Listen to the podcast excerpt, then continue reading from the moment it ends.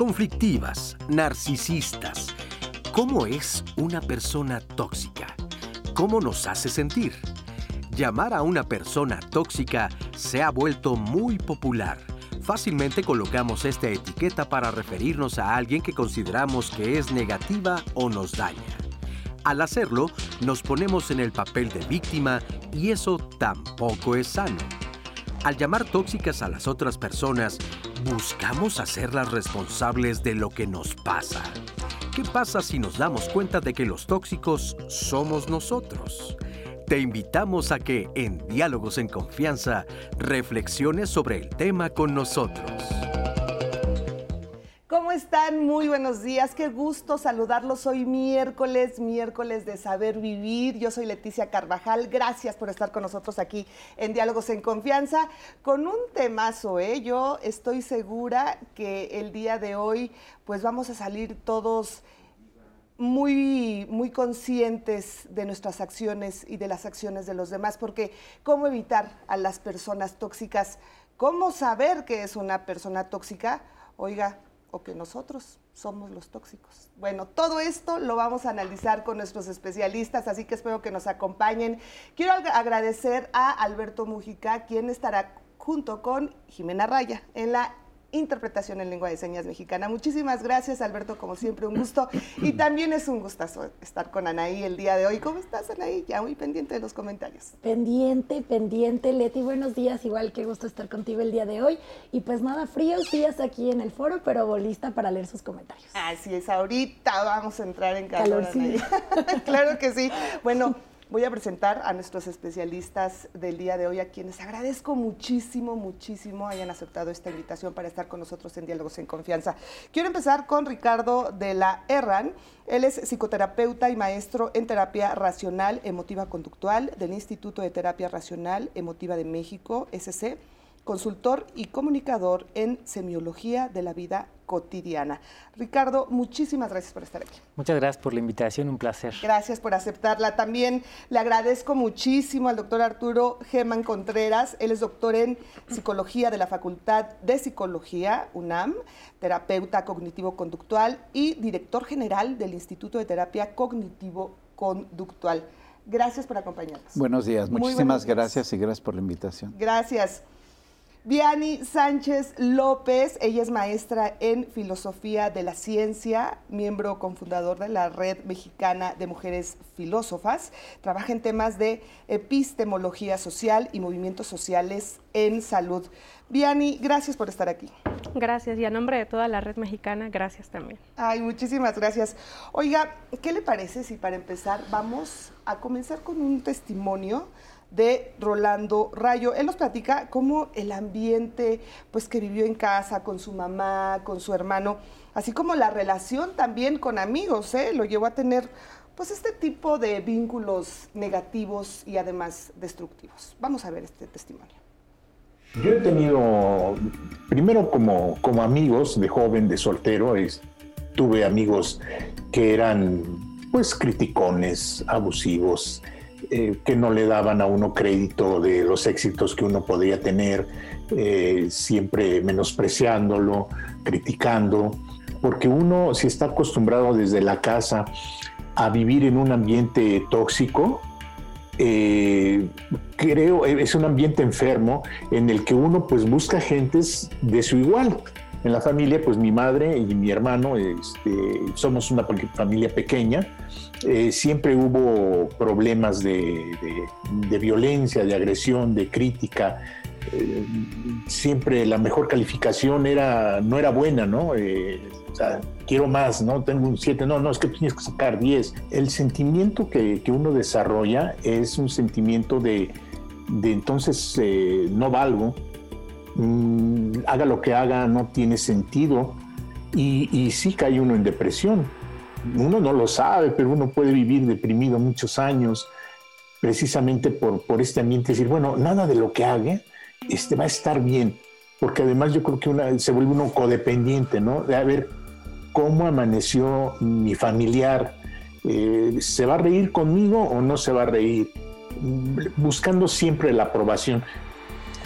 Es muy difícil salirse de una relación tóxica, de darse cuenta primero que uno está viviendo una vida de, niño, de adolescente y de joven en, relaciones tóxicas, ¿no? Va cayendo uno de una en otra.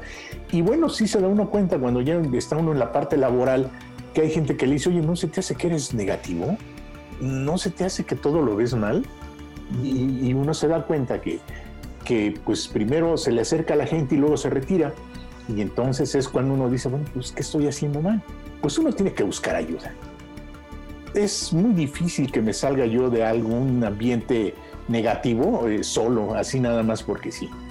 Y creo que entonces es cuando uno está del otro lado y tiene uno que poner límites claramente definidos, respeto mutuo y amor fraternal. Porque si es familia, finalmente es, es, eh, pues es la familia y no la va uno a dejar, pero tampoco va uno a permitir que le sigan invadiendo, ¿no? Porque pues los tóxicos estamos por todos lados, ¿no? pero sí puede uno dejar de serlo. Muchísimas, muchísimas gracias por este testimonio. Pues mucho que reflexionar acerca de esto que nos comenta, pero yo quisiera eh, comenzar preguntándote, Ricardo. Escuchamos y ahorita está mucho de moda, hay una tóxica, hay un tóxico, pero realmente, ¿qué significa una persona tóxica, ser una persona tóxica? Muy buena pregunta. Y como lo mencionamos en un inicio, más que hablar de una persona tóxica, porque si una persona tóxica es alguien que tiene actitudes tóxicas, todos somos tóxicos hasta cierto punto. Entonces, es más, técnicamente es más preciso hablar de conductas tóxicas, de actitudes tóxicas, de emociones tóxicas y de pensamientos tóxicos que todos tenemos en cierto grado. Ahora, si hay personas que tienen más actitudes y conductas tóxicas que otras personas, y eso es importante. Dos muy importantes, por ejemplo, es la victimización. Cuando yo me victimizo, digo, ay, pobre de mí, yo soy el bueno, tú eres el malo, qué tóxico eres tú y qué sano soy yo. Esa es una actitud tóxica que hay que tener mucho cuidado porque entonces me desempodero y además me desresponsabilizo de lo que sí me toca a mí. Y otra actitud muy tóxica, por ejemplo, es la devaluación. Te devalúo a ti o me autodevalúo a mí me resto valor como persona o te resto valor como persona a ti. ¿no? Esos son como dos ejemplos de actitudes muy tóxicas que más que verlas en los demás y caer en la victimización, yo soy el bueno y mira lo malo que son todos los demás conmigo, es importante decir dónde está lo tóxico en mí que atrae y permite lo tóxico en mi alrededor. Ay, qué bueno, qué buena reflexión. Sí, estamos de acuerdo porque efectivamente esta diferencia que hace el doctor acerca de, separar lo que es la persona de lo que son las conductas, las actitudes, las emociones, es muy importante porque hay una serie de comportamientos que tenemos que incluso se puede estar utilizando la toxicidad o las personas tóxicas de manera generalizada. Hay momentos que tenemos reacciones abruptas, eh, hay veces que de alguna manera nos acercamos mucho a una gente y no porque seamos tóxicos, a lo mejor queremos establecer una, una relación. El poder identificar estas características es un dato muy importante porque no es lo mismo ser una identificar a una persona como tóxica que tener comportamientos aprendidos, patrones que de alguna manera son los que dañan y son los que afectan a las, a las personas, ¿no? Como tal. Muy bien. ¿Tú qué opinas bien de una persona eh, tóxica? Bueno, yo quiero destacar aquí la noción de toxicidad. ¿De dónde sale? Eh, hay que darnos cuenta de que es muy frecuente que en las ciencias humanas importamos ciertos conceptos que vienen de las ciencias exactas, de las ciencias biológicas, de las ciencias químicas. Y esto pasa con el concepto de toxicidad. Cuando se transporta para hablar del comportamiento humano, em, no pasa solamente como un concepto con una definición cerrada, sino pasa como una metáfora. ¿Y cuál es la característica de las metáforas? La polisemia, la ambigüedad, que se presta para interpretar de muchísimas maneras. Eh, y en ese sentido uno puede identificar, por ejemplo, que es tóxico eh, el jefe que te escribe el sábado a las 8 de la noche eh, pidiéndote trabajo. Pero también es tóxica eh, la madre que te impone estudiar una carrera en específico y también es tóxica la tía que, eh, ejerce presión para que ya te cases. O sea, hay muchísimas conductas que pueden calificar como tóxicas porque precisamente la noción de toxicidad pareciera ser una metáfora paraguas que se puede interpretar de muchas maneras y que cada vez pareciera que se va extendiendo y extendiendo y extendiendo. Ahora, ¿cómo nos hace sentir una persona tóxica? ¿Cómo identificar que estoy con una persona tóxica o que estoy con una persona que tiene muchas actitudes tóxicas? Eh, primero me gustaría ver, comentar lo que, a partir de lo que, dice ella, que es, es una metáfora. Entonces, pero continuando esa metáfora, si yo me siento y enfrente hay comida tóxica, no me cae mal por sí misma, a menos que me la coma. Justo estaba pensando en esta analogía. Eh, y eso es bien importante porque decimos, ay, es que esta persona tóxica me hace sentir mal. Pero cuando yo digo eso, yo le estoy atribuyendo al otro el poder de afectar mis emociones. Y entonces es que el otro me hace enojar, es que el otro me hace sentir culpable. En ese momento estoy cayendo en la victimización y no estoy responsabilizándome de mis emociones. Entonces es importante decir, a ver, esa persona tiene actitudes agresivas y conviene marcar un límite y ser muy claros, incluso dejar de ver a esa persona o poner una distancia grande. Pero ¿qué está surgiendo dentro de mí? Me lo comí, me enganché con lo que me dijo y me lo comí. Entonces surge dentro de mí, pueden ser una eh, emociones y pensamientos tóxicos como la autodevaluación, como comentábamos, ¿no? Entonces me dice, eres un tonto. Y yo me lo como, me lo engancho y entonces digo, igual y si soy un tonto, pobre de mí. Sí, y es ahí cuando no nos damos cuenta, cuando normalizamos esa relación con la persona que, que nos hace sentir mal. El punto es llegar a eso, a entender que nos los estamos comiendo, porque muchas veces lo damos como por hecho y entonces vivimos en esa nube de toxicidad y de malos tratos, ¿no? Claro, hay, una serie de, características, eh, eh, respondiendo a tu pregunta, eh, que hacen que las personas sean tóxicas. Las publicaciones han hablado de que son pesimistas, que son gente muy criticona, que tienen una atención selectiva únicamente para ver lo, negativo, hablan mucho, este, son gente muy, muy insistente en este tipo de cosas.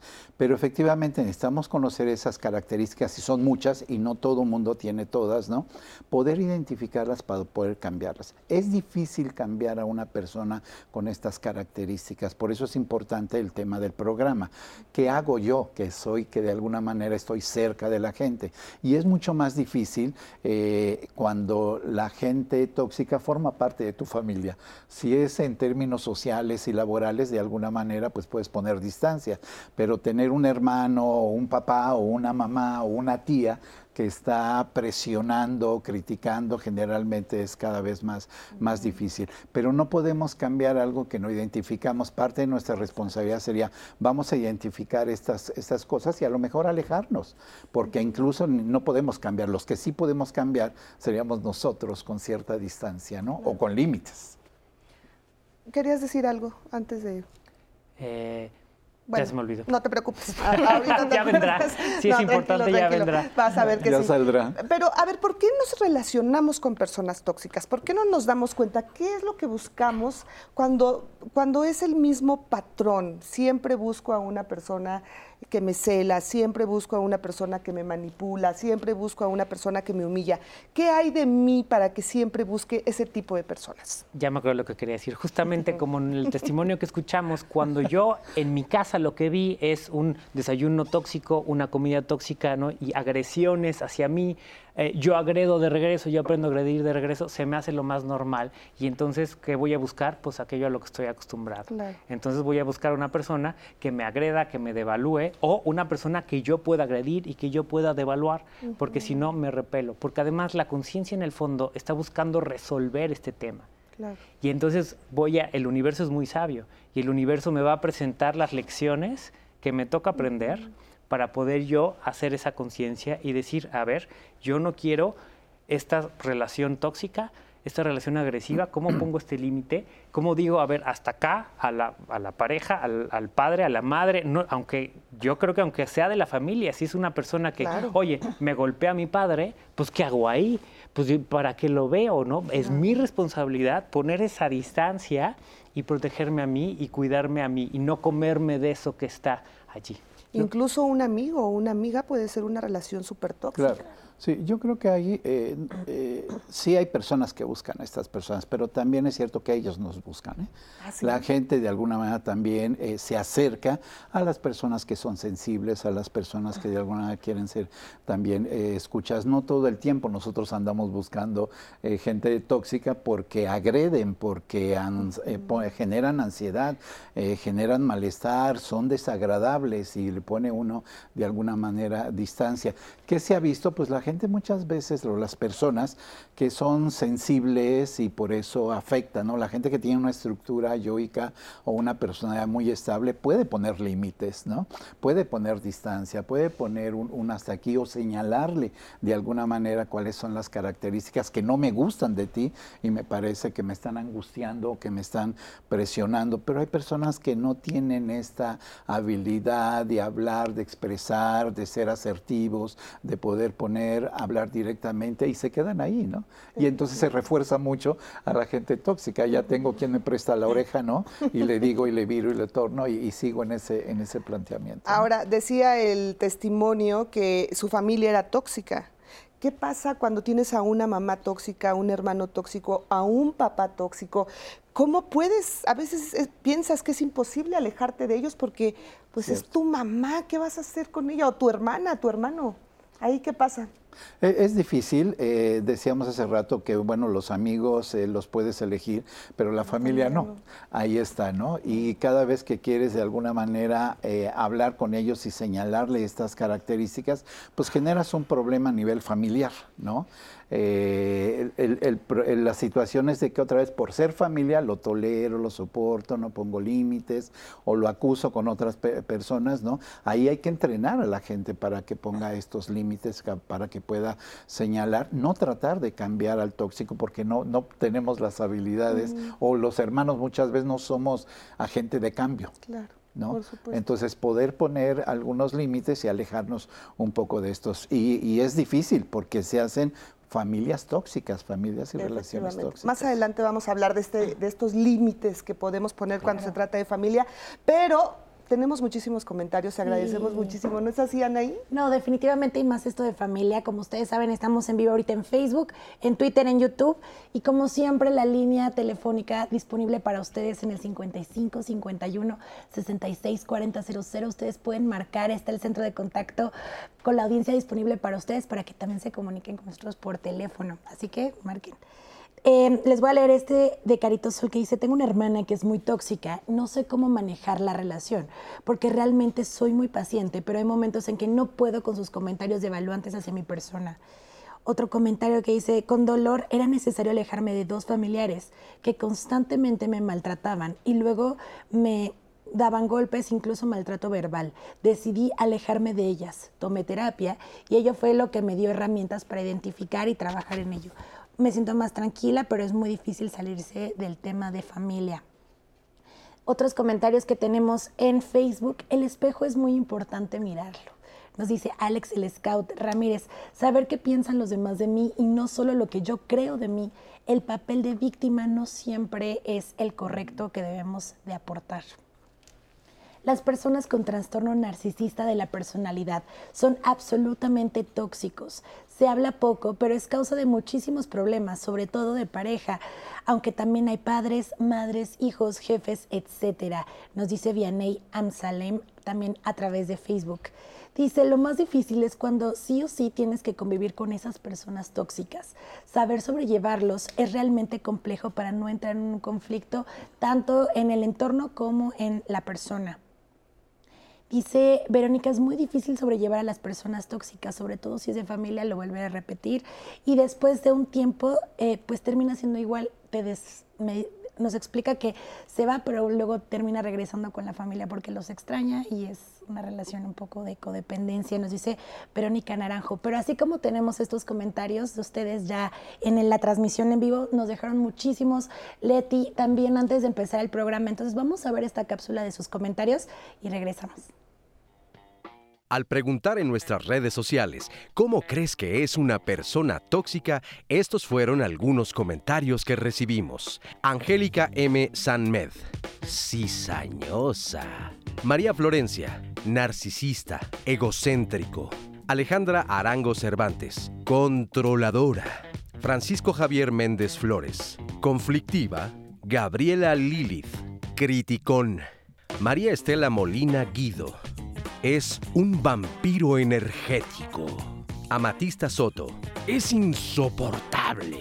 Elia Cruz, una persona tóxica es aquella que hace mucho daño a la gente que está a su alrededor, con una intención de lastimar, ver derrotados, hacer sufrir. Por lo consiguiente, no es sano estar rodeados con individuos de esa índole en nuestras vidas. Por salud mental, es alejarse. Viviana.cr18. Toda aquella persona, familia, amistad, pareja, que te genera daño y te hace sentir mal contigo mismo a base de acciones, actitudes o comentarios negativos. Daro Across es una persona que no goza de una buena salud mental y no está en paz consigo mismo e impacta negativamente en cualquier ámbito donde se relaciona. Lu Peralta. Actualmente se usa la palabra tóxico, tóxica para aceptar y minimizar la violencia. Intenten cambiar en su manera de hablar.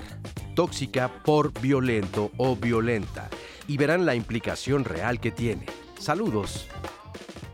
Muchísimas gracias a todas las personas que nos escriben y bueno, eh, los invitamos a que sigan comunicándose con nosotros porque ahorita vamos a seguir leyendo sus preguntas, sus comentarios para que pues nutran muchísimo más este programa. Viani, ¿qué pasa cuando yo digo estoy con una persona tóxica? Cuando yo estoy asegurando que la persona que está junto a mí es la tóxica. ¿Es darle toda la responsabilidad? ¿Qué sucede? Sí. Quiero retomar un poco los comentarios que nos compartieron, porque creo que ilustra maravillosamente la variedad de la experiencia humana que estamos tratando de catalogar bajo una sola metáfora paraguas de toxicidad. Y hay un caso en el que nos mencionan, ¿no? que incluye agresiones físicas. Hay una sugerencia incluso que dice, en algunos casos decir toxicidad pareciera un eufemismo para otras cosas que deberían nombrarse como son, violencia. Em, y también nos, o sea, me parece que puede haber otros casos donde las agresiones tal vez no escalan a tanto o tal vez somos tan susceptibles que las calificamos como toxicidad sin que realmente, em, eh, digamos, estemos hablando en términos de una violencia que, nos pone una barrera para nuestra autorrealización. Ese creo que es un riesgo de tomar una metáfora tan polisémica, que, que podemos tanto visibilizar cosas, sacar al descubierto que hay dinámicas que no están funcionando en las familias por la falta de diálogo, por la falta de confianza, eh, y al mismo tiempo están contribuyendo a invisibilizar otras cosas, a invisibilizar eh, lo que ya sabíamos nombrar de otras maneras, como el abuso, como eh, las agresiones físicas, las agresiones verbales. y bueno, quiero recuperar de nuevo que esta noción de toxicidad viene de la química. Cuando hablamos de codependencia estamos como trasladando un lenguaje que se utilizaba para hablar de adicciones, para hablar ahora de personas. O sea, pareciera que eh, las personas, el otro, se presenta ahora como una droga a la que somos dependientes, de la que hay que desprendernos, hay que desintoxicarnos de los demás. Y hay que ser muy cautelosos, como filósofa, pues esto es parte de, mi quehacer, ¿no? Puntualizar cuáles son aquella, cuál es la genealogía de estos conceptos, de dónde nos vienen, qué estamos haciendo con ellos, y es parte de lo que deberíamos estar criticando también. Y hablando de conceptos, hablas mucho de metáfora polisémica. ¿Nos puedes explicar qué es una metáfora polisémica? Claro. Eh, mira, la polisemia significa básicamente que hay una multiplicidad de interpretaciones válidas. Eh, no solamente eh, cuando alguien escucha una metáfora como eh, las personas son drogas en algunas situaciones, que esto, esto es un término que yo lo acabo de leer recientemente en un artículo de psicología positiva acerca de cómo nos enganchamos, dice, a la gente como hay gente que se engancha a la cocaína. y esto cuando lo traduce nuestro cerebro, pues hay muchas maneras de entenderlo. Tal vez para mí, que crecí en un ambiente de mayor criminalización de las drogas, de mayor estigma hacia las drogas, pienso que en definitiva tengo que alejarme de estas personas, porque eh, se crea como este ideal aséptico, ¿no? De mantenerse desintoxicado, libre de toda contaminación, mantenerse zen, mantenerse en, un ideal que muchas veces es inalcanzable. Y en cambio, yo creo que si comenzamos a distinguir que esta forma de hablar está muy cargada de ciertos estigmas, de ciertos prejuicios y de un lenguaje que estamos trasladando desde fuera para hablar de la experiencia humana, pues podemos ser más cautelosos, ¿no? Y decir, bueno, esto puede contar como una conducta tóxica siempre y cuando no escale a un grado de violencia que incluya agresiones físicas, que incluya eh, violaciones, porque eso tiene que nombrarse de otra manera. Y tampoco podemos llamar a la conflictividad normal de una familia toxicidad, porque la conflictividad dentro de un entorno social también contribuye al desarrollo de la personalidad y contribuye a, fortalecer el tejido social. Y, existe en todas las familias. Claro, claro que sí.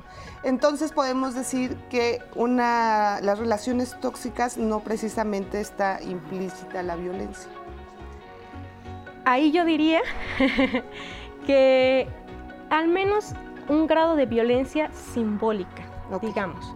Porque en una relación de poder, que sin duda en toda relación de toxicidad hay poder, em, alguien es dominado y alguien es dominante. Exactamente. Bueno, ahí nos quedamos, hacemos una breve pausa y regresamos con más de este tema, cómo evitar a las personas tóxicas. Regresamos.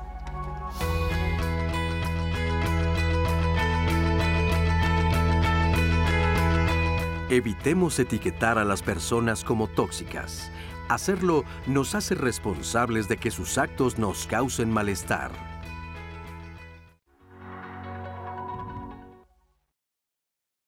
Ya estamos de regreso con ustedes y quiero agradecer su participación porque ya tengo aquí llamadas, comentarios de redes sociales.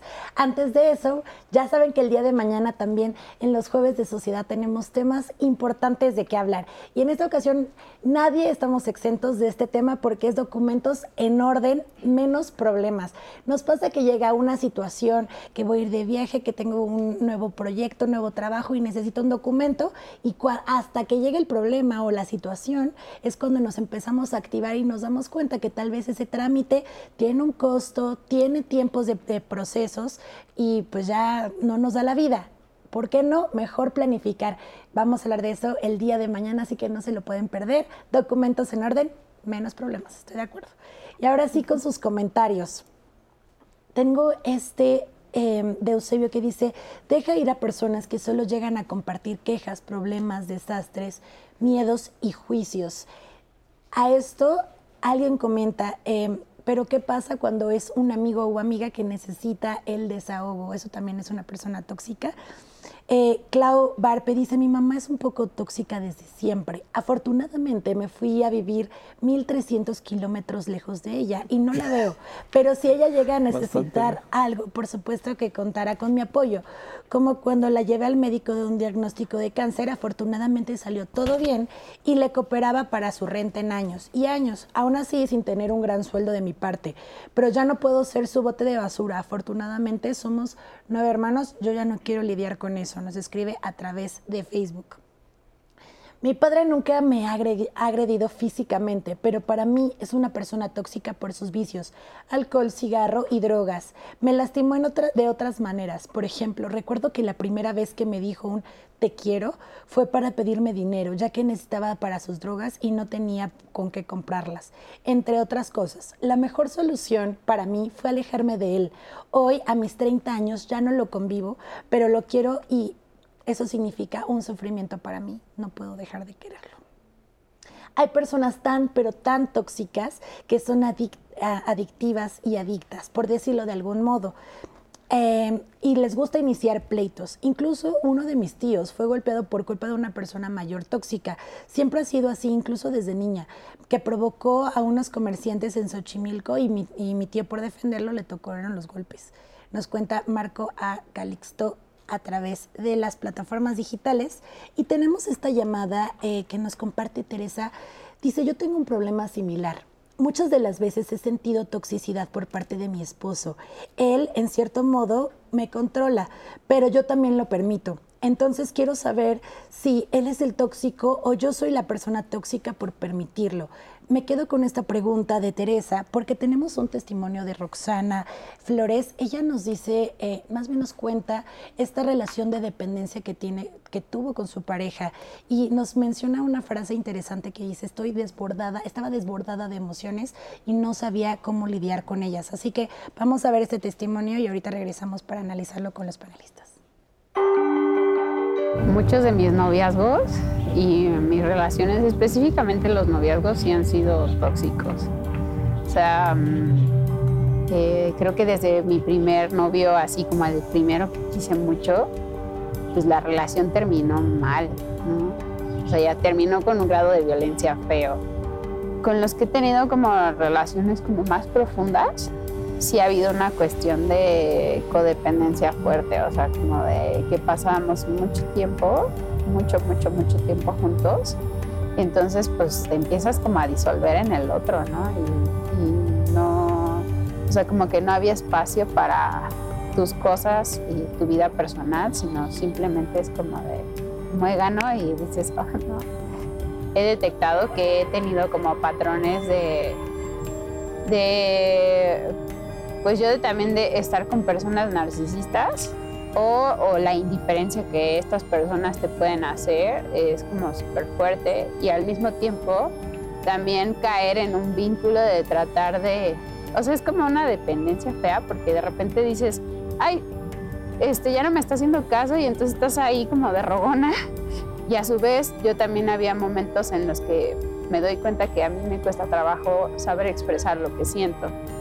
¿No? Que no sé cómo, cómo decir las cosas y entonces pues caigo en el me enojo, me emberrincho. Justo me di cuenta que habíamos como en la última relación que estábamos llegando como a un punto de, de violencia. Fue cuando ya se terminó la relación y yo me sentí súper vacía.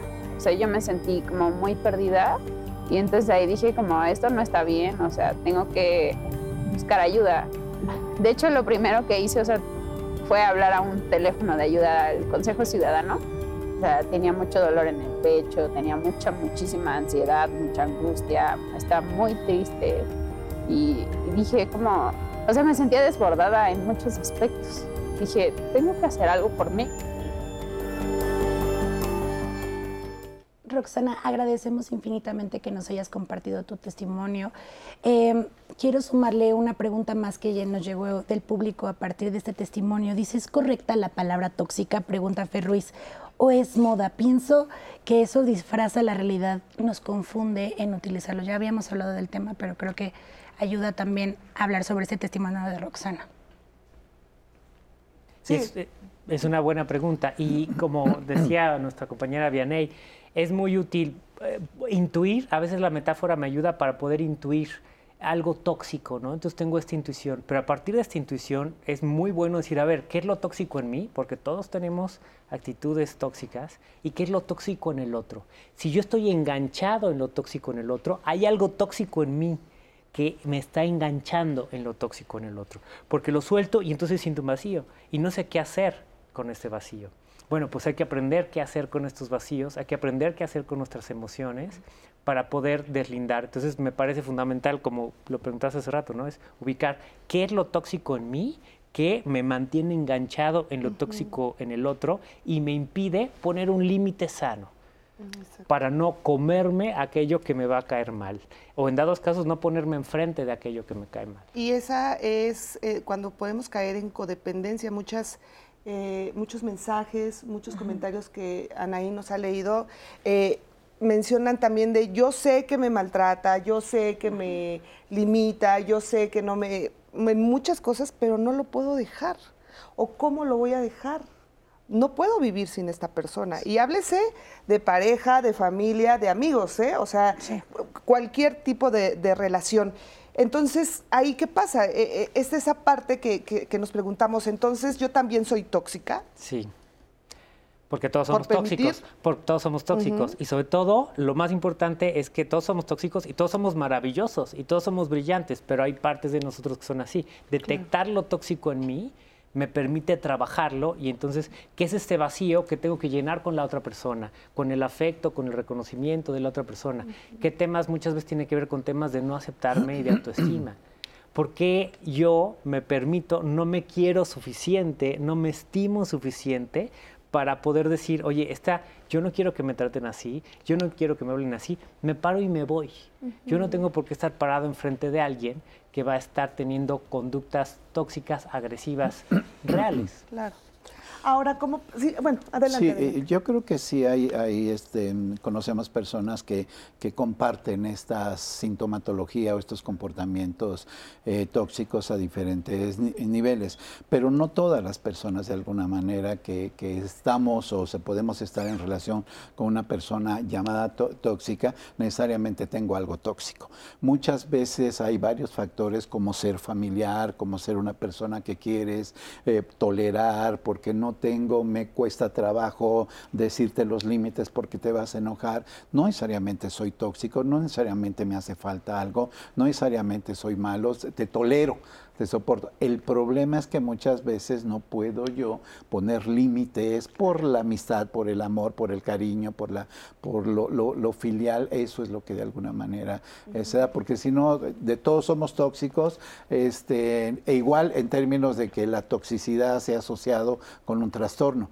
Es cierto que está asociado con eh, trastorno de egocentrismo, un trastorno límite de la, de la personalidad, pero narcisista, pero no todos de alguna manera tienen esta característica porque son patrones que se han, este, se han aprendido. Hay gente que ha aprendido, hay gente que tolera, hay gente que tiene más tolerancia o más eh, habilidades para poder eh, ser escucha, pero no necesariamente creo que pudiera ser una persona eh, tóxica como, como tal, ¿no? Soy tolerante a lo mejor. Sí, y hoy más que nunca se me hace muy vigente una máxima que fue piedra angular del pensamiento antiguo, conócete a ti mismo.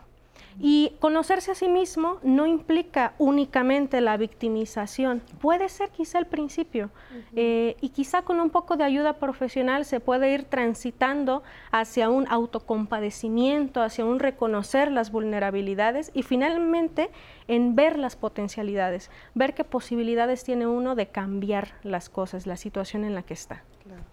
Ahora, siempre eh, podemos estar diciendo que estamos con una persona tóxica, pero como nos mencionaba Roxana en su testimonio, yo me di cuenta que era tóxica porque seguía el mismo patrón en todas mis relaciones y yo era la que buscaba este tipo de personas. Es bien fácil juzgar a los demás y decir, ay, claro, esto es de una persona tóxica, pero conocernos a nosotros mismos, identificar nuestros errores, eso no es tan fácil. Identificar que tal vez yo soy la persona tóxica puede resultar mucho más difícil que identificar a 10 en la calle, ¿eh? o sea, eso en la familia o en los amigos, en el trabajo. ¿Cómo analizarme, cómo empezar para reconocerme como una persona tóxica o que tiene muchos elementos tóxicos? Primero es eso, entender que somos todos humanos y todos tenemos una variedad de elementos. Tenemos luces, y tenemos sombras. Y que estas sombras implica esta toxicidad. Y que va a haber cosas que yo no sé, la ignorancia, de cierta forma, pues la podemos entender como algo tóxico. Si yo no sé qué hacer con mi vacío y entonces lo lleno con quien sea, aunque sea una persona que me agrede, pues entonces hay una toxicidad a partir de eso. Entonces, primero, como no es de que eh, la gente tóxica y los malos y la gente buena, ¿no? Y los, y los sanos, sino todos estamos en algún grado de eso y reconocerlo. Entonces, ¿cuál es el mío? ¿Dónde estoy yo? ¿Qué es aquello que me hace engancharme con personas y yo perder mi paz?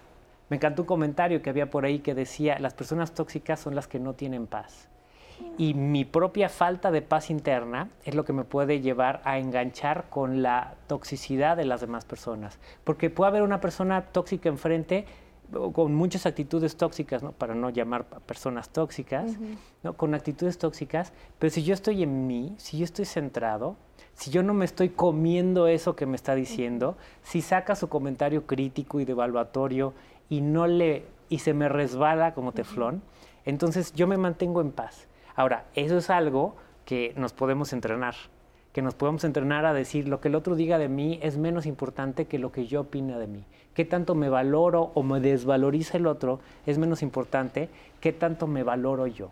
Y por eso para mí tiene mucho que ver con la construcción de una autoestima incondicional a partir de decir, yo me valoro, aunque el otro le caiga bien o le caiga mal, o me quiera o no me quiera, este, me aplauda o no me aplauda, en ese, en ese sentido, más que una autoestima que va subiendo y bajando, y entonces yo puedo estar frente a personas tóxicas si así lo elijo, y no engancharme y no perder mi paz.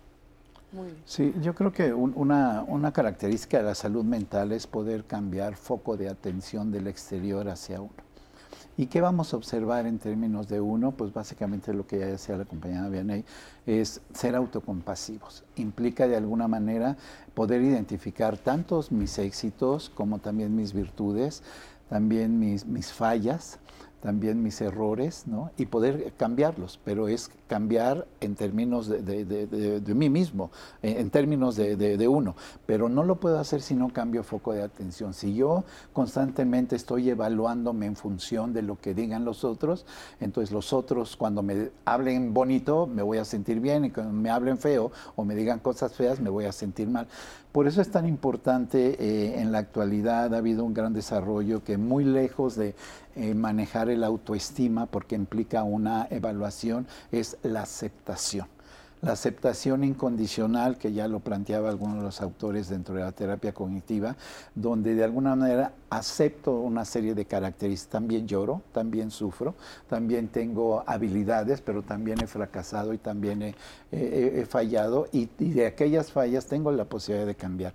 Eso implicaría el, el- el aceptarte, el cambiar foco de atención a ti y a la hora que haces eso, el exterior ya no tienes una barrera para que no, no te impacte tanto, ¿no? Porque colocas los comentarios a distancia no te los compras, no te los comes, no los haces tuyo, no los introyectas y no te los crees, que eso es importante, que la gente se cree el comentario, ¿no? Y lo sufre como tal, ¿no? Así es.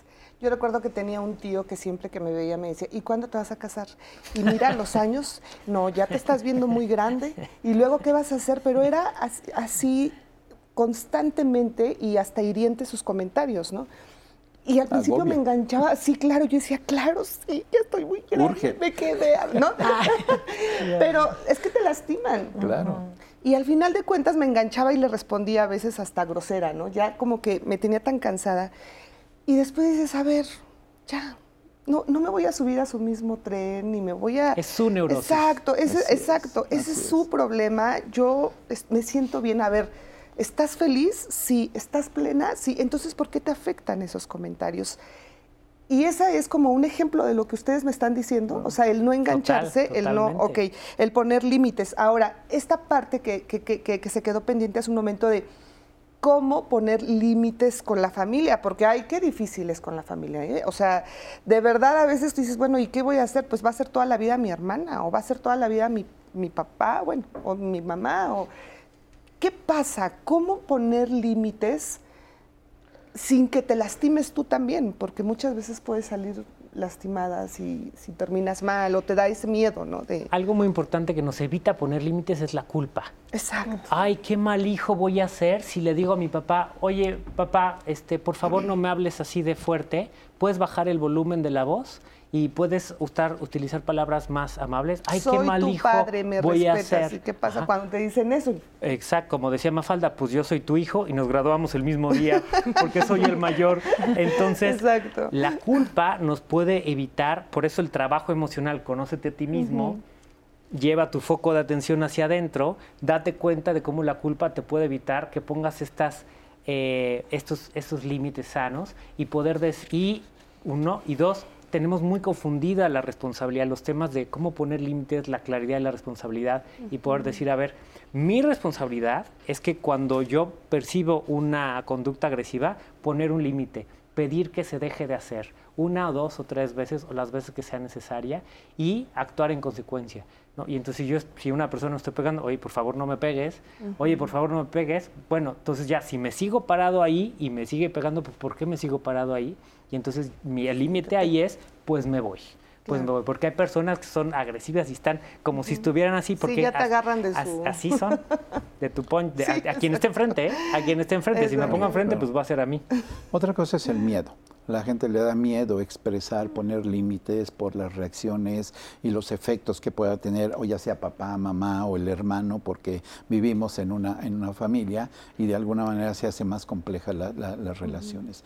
En terapia lo que nosotros vemos no es de que trabajamos las relaciones familiares como tóxicas, sino eh, pensamos o, eh, y, y se ha demostrado que son las personas tóxicas las que hacen una relación.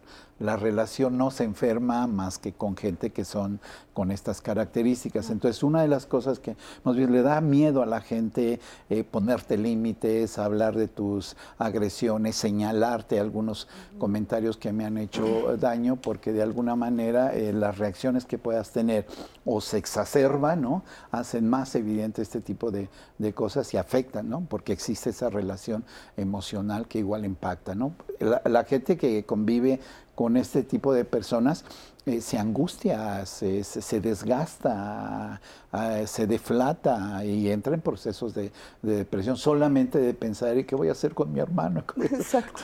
¿no? Bueno, vamos a ir a esta cápsula, eh, una entrevista con Matilde Sacruca, que ella nos comenta, está muy buena, de verdad, espero le pongan mucha atención, porque ella nos comenta de qué depende que una relación sea tóxica o no. Vamos a verlo. Si pensamos en las relaciones tóxicas y en las relaciones de dependencia, de codependencia, una relación, ¿dónde empieza una relación con el otro? Vamos a ver que la primera relación que tenemos con el otro va a ser con la madre. Desde que la madre está embarazada, desde el estado anímico de la madre, desde la misma gestación, desde el nacimiento del niño. En esta primera relación, vamos a ver que el niño va a cursar un desarrollo infantil, emocional, y es importante que esta madre le permita al niño este desarrollo. Cuando es una madre tolerante, una madre que impulsa al niño, una madre que lo espejea, una madre que lo invita a que crezca, este niño va a crecer con confianza, con seguridad, con armonía, con ciertos recursos para enfrentar la vida.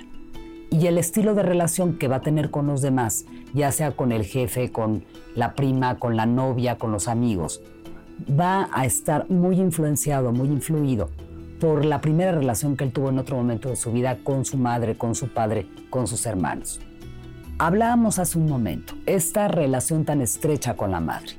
Si este niño quedó atrapado en esta relación de mucha dependencia, una de dos, o va a tender a elegir parejas donde se repita esta dependencia estrecha, o puede ser un pseudo independiente. ¿A qué me refiero?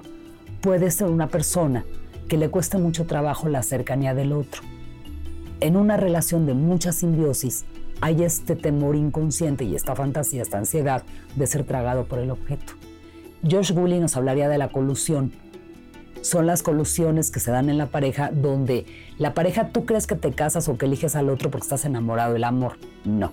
Lo que hace que la pareja se una no es el amor.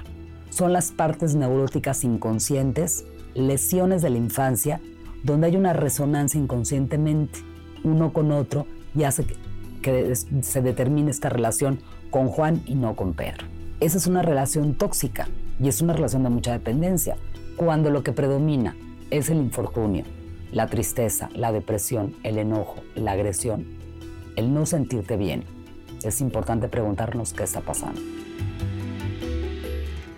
Muchísimas gracias a Matilde por esta entrevista que nos hace pensar en muchas cosas porque decimos que infancia es destino y entonces pensamos que si la relación con mi madre no fue sana, entonces es así, yo voy a buscar siempre eh, este tipo de relaciones insanas o que, o que estoy condenada a tener una relación tóxica como tal vez la tuve con mi madre. Hasta que me dé cuenta y lo trabaje.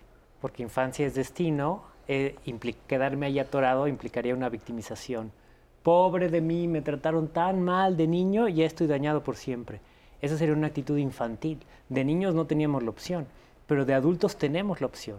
Y de adultos es nuestra responsabilidad decir, a ver, ¿cuáles son estas partes de mí, otra vez, tóxicas, que me van a enganchar, estos vacíos que me llevan a buscar eh, cualquier persona o incluso a repetir patrones, estoy acostumbrado a la agresividad porque ese es el buffet que había en mi casa, pues estoy buscando esa agresividad.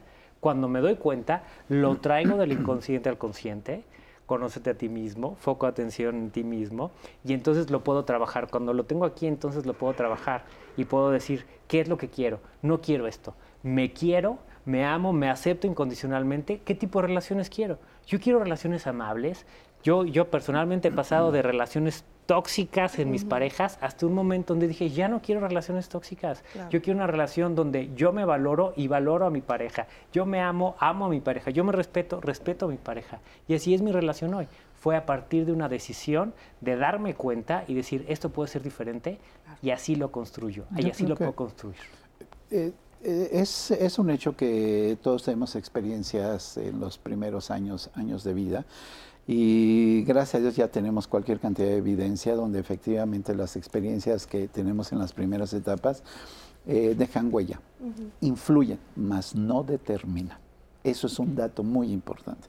Entonces, puedo yo haber tenido una madre alcohólica, a lo mejor un padre prostituto, o a lo mejor una serie de experiencias negativas, o me dieron leche con nata, etcétera, cualquier cantidad de cosas que no me gustaban, pero de alguna manera eso no determina que de alguna manera yo vaya a ser tóxico, vaya a tener una relación inadecuada de alguna manera este tipo de, cosas es muy fácil, porque entonces como yo tuve un padre así, pues ¿qué puedes esperar de mí, no? Como yo tuve una madre así, es una, una, explicación donde cubre muchas cosas. Puedo ser tóxico, puedo ser alcohólico, puedo ser golpeador, puedo ser agresivo.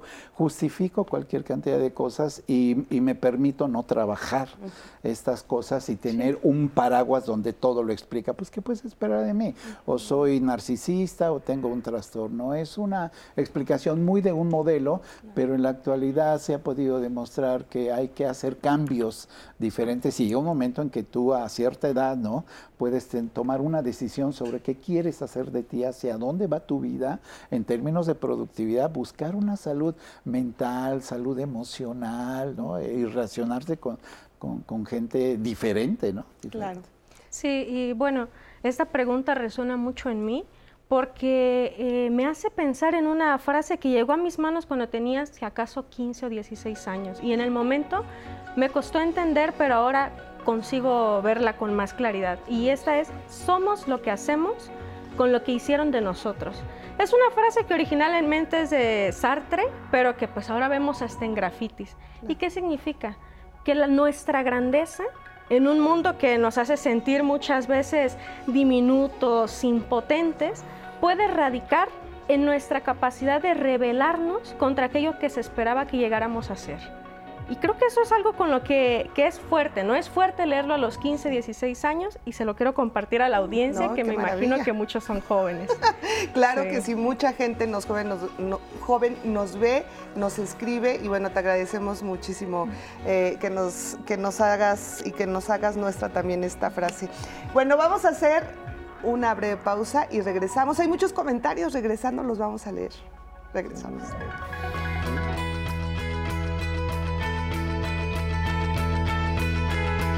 Ninguna relación con otras personas, amigos, familiares o compañeros de trabajo nos debe hacer sentir mal.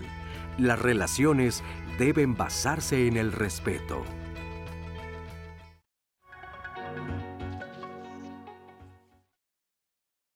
De regreso y los miércoles de saber vivir. Ahorita estamos en el tema de personas tóxicas, pero algo que ha salido durante el programa está hilado con lo que vamos a ver el siguiente programa de miércoles amar con autoconocimiento y con autoestima.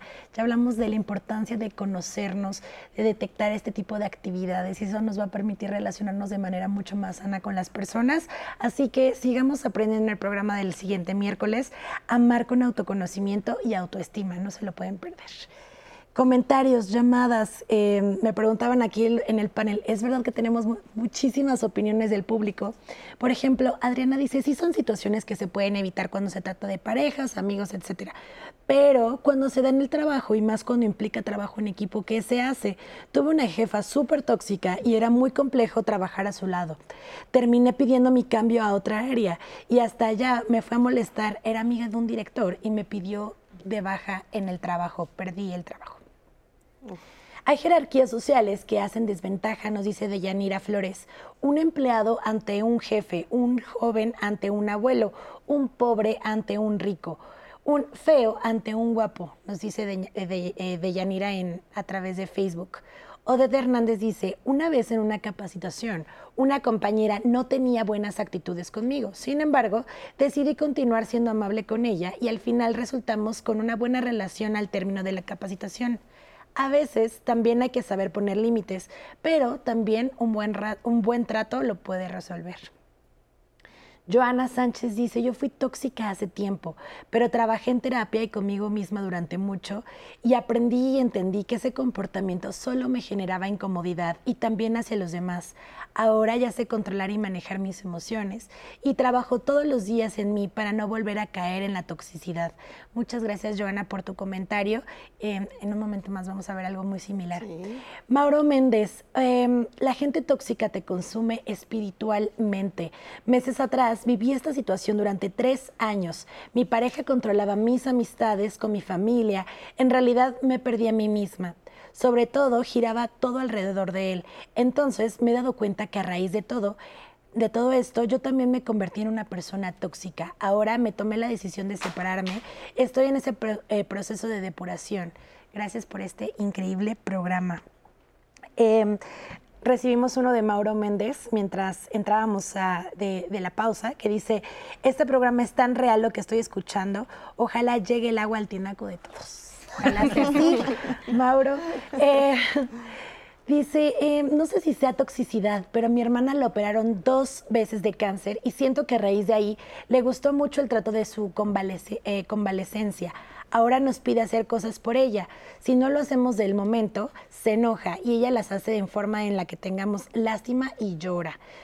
Otra de mis hermanas dice que ya debemos entender que no cambiará su mentalidad, eh, pero sobre todo a mí me carga mucho la mano de hasta hacer sus trámites del trabajo y del hospital por flojera de ella salir hasta donde hay que hacer todo.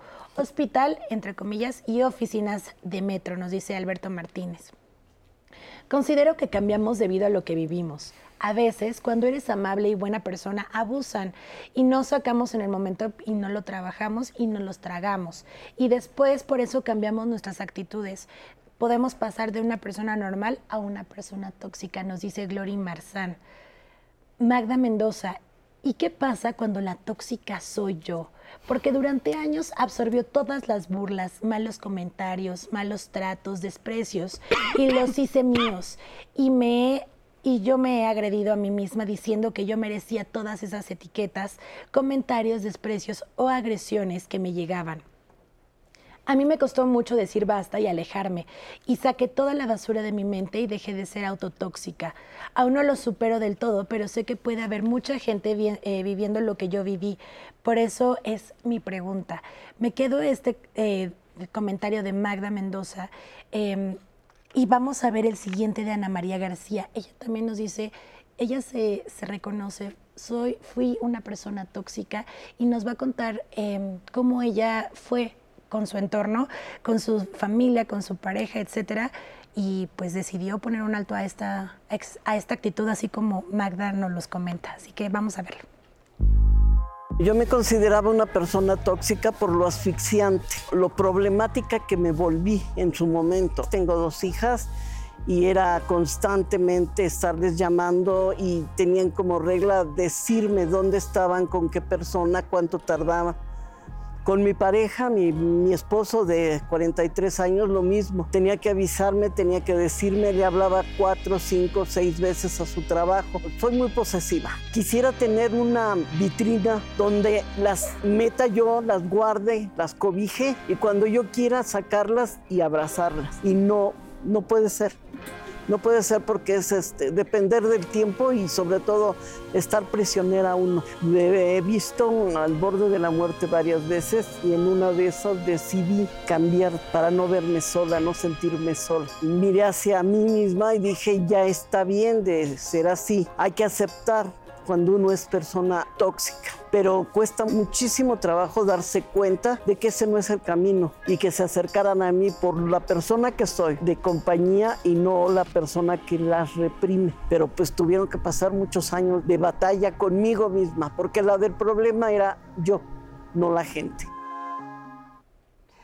Ana María, muchísimas gracias por tu testimonio. Muchas felicidades de verdad y qué ejemplo para muchas personas el poder reconocer esta situación y sobre todo trabajarla y afrontarla. Así que de verdad eres digna de miles y miles de aplausos. Gracias, gracias por este comentario. Y bueno, también nos han llegado muchos comentarios, mensajes, Anaí, acerca de la frase que dio Vianney, porque les gustó muchísimo y quieren que la repitamos. Entonces, hazlo tú porque tú fuiste la... Ah, claro. sí, esta frase es de Jean Paul Sartre. Somos lo que hacemos con lo que hicieron de nosotros y la interpretación que yo les sugería para esto es que nuestra grandeza eh, debemos tratar de salvarla. Si el mundo nos hace sentir pequeños, insignificantes, impotentes ante las circunstancias, hay que revelarnos y demostrar que podemos ser algo distinto a lo que se esperaba que llegáramos a ser. Qué bonito. Así es, muchísimas gracias. Gracias por compartirla adelante. ¿Qué es lo que hizo Ana María? Y me encanta porque dice, yo decidí cambiar. Yo sí decidí cambiar y fui honesta conmigo misma y vi esa toxicidad dentro de mí y poder cambiarla y darme cuenta de mi grandeza interna. Yo creo que todos tenemos una grandeza, todo, así como todos podemos tener conductas y actitudes tóxicas, todos tenemos una grandeza interna y trabajar en nuestra autoestima eh, es fundamental para poder hacerlo. ¿no? Yo tengo un taller gratuito de autoestima que, Ah, que- que me gustaría invitar a la gente el día de mañana jueves a las 11 de la mañana. Es gratuito, es un taller gratuito en línea. Las tres claves para construir una autoestima invulnerable, basado en la aceptación incondicional, basado en la valoración incondicional, basado en la comprensión de tu grandeza, que aunque esté alguien diciéndote, eres pequeño, eres pequeño, eres pequeño, te entre por aquí y te salga por allá, porque tú conoces tu propia grandeza. Eso es que hay una persona tóxica enfrente y que tú no absorbas y no te comas esa toxicidad. Entonces pueden encontrar en mis redes como Ricardo de Lerrán, en ricardodelerrán.com, se registran y este, reciben su enlace para mañana al taller. Ricardo de Lerrán padre. en Twitter, así te ubican. En Facebook, En Facebook. eh, Twitter, YouTube, pero en la página ah, ricardodelerrán.com. página, ok, muy bien. Ahí dejan su correo y les llega su enlace para mañana jueves a las 11. Tres Once. claves para construir una autoestima invulnerable. No, ah, no los bueno, perdí. y vía Zoom. Vía Zoom. Ah, perfecto. Entonces podemos estar haciendo otras cosas y estar ahí muy atentos. Así es. Muy bien, pues muchísimas gracias. Ahora, ella decía, era asfixiante y problemática, pero muchas veces uno se justifica. Pues dices, bueno, yo sí soy un poco asfixiante, pero porque me preocupo por mis hijos, ¿no? O sea, porque sí siempre tengo que estar pendiente. O sea, que, ni modo de que los deje ahí libres, ¿no? Y, llega el punto en que siempre uno se la pasa justificando mil cosas de nuestra parte tóxica, ¿no? Y esa, ese es el asunto que a mí me llamó muchísimo la atención de eh, Ana María, de cómo bien tú lo dices, cómo rompes con esa, pues con esa línea de que ya tal vez tienes harta a todo el mundo y dices, ¿cómo le digo a mi mamá? Ya no me llames si es mi mamá, ¿no?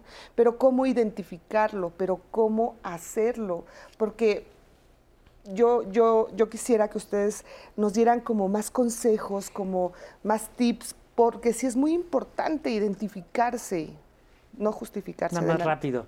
En vez de ya no me llames, ya no le contesto. Porque ya no me llames, le estoy queriendo que ella cambie para no tener que cambiar yo. Si eliges cambiar, es ya no le contesto. O le contesto cuando quiero. O le digo, oye, si no me hablas amable, te voy a colgar. Con todo el cariño, pero te voy a colgar. Porque te quiero, pero me quiero más a mí. Y entonces cuelgas. Entonces no es ya no me llames, ya no me trates de forma tóxica. Es no contesto. Es Sí. romper cadenas, ¿no? Así es. Sí, y para lograr tomar una decisión de este tipo, yo insisto en que uno necesita tener muchos recursos interpretativos. ¿Como cuáles? Por ejemplo, eh, no basta solamente con quedarse con el término de toxicidad. Eh, muchas veces reconocer que estamos en una situación tóxica puede despertar, activar el marcador social de algo está pasando que es intolerable, algo necesito cambiar. Pero a partir de ese momento empieza una búsqueda, un refinar mis recursos para interpretar mis propias vivencias, para cambiar mi vida y entonces voy a terapia. O entonces voy a un diplomado, voy a un taller, leo. La literatura puede ser un espejo a través del cual encontremos otros recursos para mirarnos a nosotros mismos y para sentir empatía hacia los otros. Hay muchísimas formas, muchísimas vías por las que nos podemos apropiar de nuevos conceptos, de nuevas, eh, nuevos nombres para nuestras emociones, nuevas eh, vivencias. Muchos, muchos eh, conceptos nos lo da la vida, a base de golpes, ¿no? a base de caídas, pero algo hay que romper un poco con el prejuicio de nadie experimenta en cabeza ajena y empezar a experimentar en cabeza ajena y tomar la experiencia de fulano, la experiencia de sutana y a partir de ahí reconocer qué cosas nos sirven, qué cosas podemos tomar de esas eh, relaciones tóxicas para poder interpretarnos a nosotros mismos y tomar decisiones tan asertivas como esta. Una de las cosas que tú estás preguntando es eh, objetivamente y conductualmente qué, podemos hacer, ¿no? Una de las alternativas es lo que dice el compañero, efectivamente, responder amable, ser, ser, educado y no responder. Es generar una serie de conductas, de comportamientos. Uno de ellos es el distanciamiento. Otro de ellos es de alguna manera alejarme y dedicarme a hacer otras cosas que sean satisfactorias. Esas son las habilidades, porque podemos hablar de habilidades muy generales, ¿no? Buscarte a ti mismo, cambiar foco de atención hacia uno mismo, pero preguntas tú formalmente qué puedo, qué puedo hacer, ¿no? De las cuatro llamadas le contesto tres, ¿no? O, dos, nada más, ¿no? No de las eh, eh, cuatro invitaciones, nada más voy una, ¿no? Y busco otras fuentes de satisfacción, otras fuentes que sean de alguna manera mucho más enriquecedoras. Es lo que hay que darle a la gente, ¿no? ¿Qué hago? Haz estos comportamientos, haz estas conductas. No necesitas tomar decisiones, es solamente eh, darte autoinstrucciones de que en ese momento no quiero escucharte y me retiro. Ni tampoco te voy a avisar que no te escucho, porque estoy cuidando mis estados emotivos. ¿Cuál es uno de los signos importantes? En el momento que la sangre te, empieza a hervir, cuando estás con una gente así, en el momento que empiezas, ya no estás identificando a la gente, me está presionando, me está angustiando, en ese momento, ¿sabes qué? Permíteme, voy al baño. Tan sencillo como eso. En inglés se llama time out, un tiempo fuera. Date un tiempo fuera del contexto de la situación, porque engancha. Las gentes que tienen estas características de las cuales ya hemos hablado son hablan y hablan y hablan y hablan y hablan y hablan y, parece que no respiran, caray, porque están continuamente con una, una, una verbalización que es difícil. Entonces hay momentos en los cuales tienes que darte tú la instrucción de que basta, hasta que ahorita vengo, tengo que ir al baño y te retiras del contexto. Igual ante un alcohólico, igual ante un agente egocentrista, igual ante un, jefe necio, ¿no? Igual ante una persona. entonces, estas conductas que muchas veces la gente, ¿cómo le hago? ¿Me voy? Eh, ¿Será ofensivo? No importa. Lo importante es que te estás cuidando tú, ¿no? Y como, decía, no eres, eh, eres educado. ¿no? Sí, no actuar de forma violenta. Claro. Totalmente. Porque eso te convierte también a ti en... ¿no? Así es. La asertividad implica que ni me caigo en la pasividad y me trago la toxicidad del otro, ni caigo en la agresividad y entonces yo contesto con mi propia toxicidad. Si no es marco un límite, puede ser muy amable, pero puede ser muy firme, muy claro. Lo curioso es que necesitamos primero marcarnos un límite. El primero que tenemos que marcarle un límite es a nosotros. Entonces, ¿cómo voy a marcar un límite? Siento culpa, siento miedo. Bueno, pues en ese momento me marco un límite a mi culpa, le marco un límite a mi miedo, aprendo a gestionar y manejar esas emociones y a conducirlas para que no sean ellas las que me conduzcan a mí.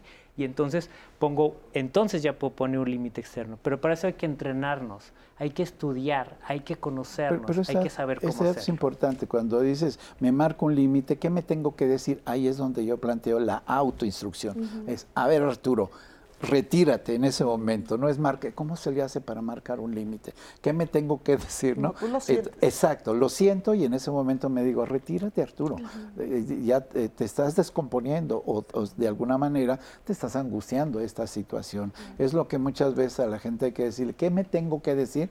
Retírate. ¿no?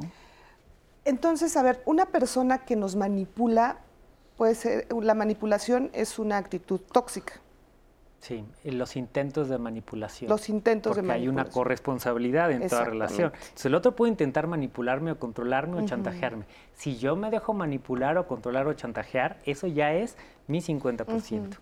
Y cuando tú actúas de forma violenta con alguien que te quiere manipular, por ejemplo, si te dicen, eh, es que si tú te vas no vas a volver a ver a tus hijos, ¿no? Y entonces tú te volteas y, o sea, te da muchísimo coraje porque es, ¿por qué ponemos a los niños de por medio? Y tú actúas de forma violenta o le respondes de, de, forma violenta, entonces ahí pues ya te estás contaminando. Totalmente. Lo ideal es decir, ok, lo vamos a plantear en, otros, en otras formas, en otros términos, vamos a pensarlo, me retiro y no voy a seguir con ese... Porque el coraje excesivo si yo no sé manejarlo, se convierte en algo tóxico y tiene impulsos agresivos. Entonces, si yo no manejo mis emociones y no manejo mi enojo, entonces yo voy a hacer ese, ese impulso agresivo. En, cambio, yo me hablo a mí mismo con la autoinstrucción y digo, cálmate, retírate, piénsalo.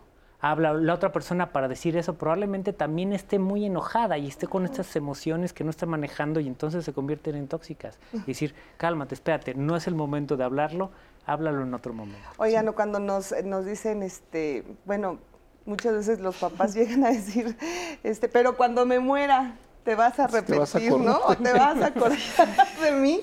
Ahí, ¿qué responderíamos? Es que luego pasa el Más importante que qué responder, claro. Más importante que responder es qué siento cuando me dicen eso. Porque si siento compasión y digo, ay, pobrecita, trae ahí su rollo interno, pues entonces es una cosa. Pero si siento culpa y digo, ¡Ah! sí es cierto, cuando se muera, ¿qué va a suceder? No, no, no, no, no, no, por favor, no te mueras nunca, mamá, ¿no? Entonces, más que qué le respondo, primero es qué responde dentro de mí, qué surge dentro de mí. Eh, yo creo que estas partes son importantes centrarte en el presente, ¿no? Porque si tú dices, cuando yo me muera, te vas a acordar de mí y, yo compro ese boleto, pues me estoy generando una angustia anticipatoria hacia futuro que todavía no se ha... Eh, cuando te muera ya será otro momento, pero en este momento quisiera de alguna manera no irte. En este momento me voy a, me voy a retirar. Pues si yo compro este futuro que todavía no, no, se ha presentado y como dice, está eh, involucrándose la parte emotiva, me engancho. Y en la otra parte que decía agresión engendra agresión. Entonces, tratar de no responder de una manera agresiva, violenta, aunque en ese momento te esté hirviendo la sangre y quieras ponerle un límite agresivo porque ya te tiene hasta el cogote en términos de, de, experiencias, tratar de calmarte otra vez las autoinstrucciones y poderte retirar. Ahorita no quiero terminar este tema, voy a la cocina para apagar los frijoles y regreso. Y regresamos, y regresamos a, discutirlo. Bueno, y justo de esto, eh, tenemos lista la entrevista de Raquel Cantú, ¿verdad? Ella es este, logoterapeuta y justo nos va a decir cómo pues, nos puede ayudar la comunicación no violenta. Una relación tóxica se caracteriza por el control y ese control puede ser de muchas maneras.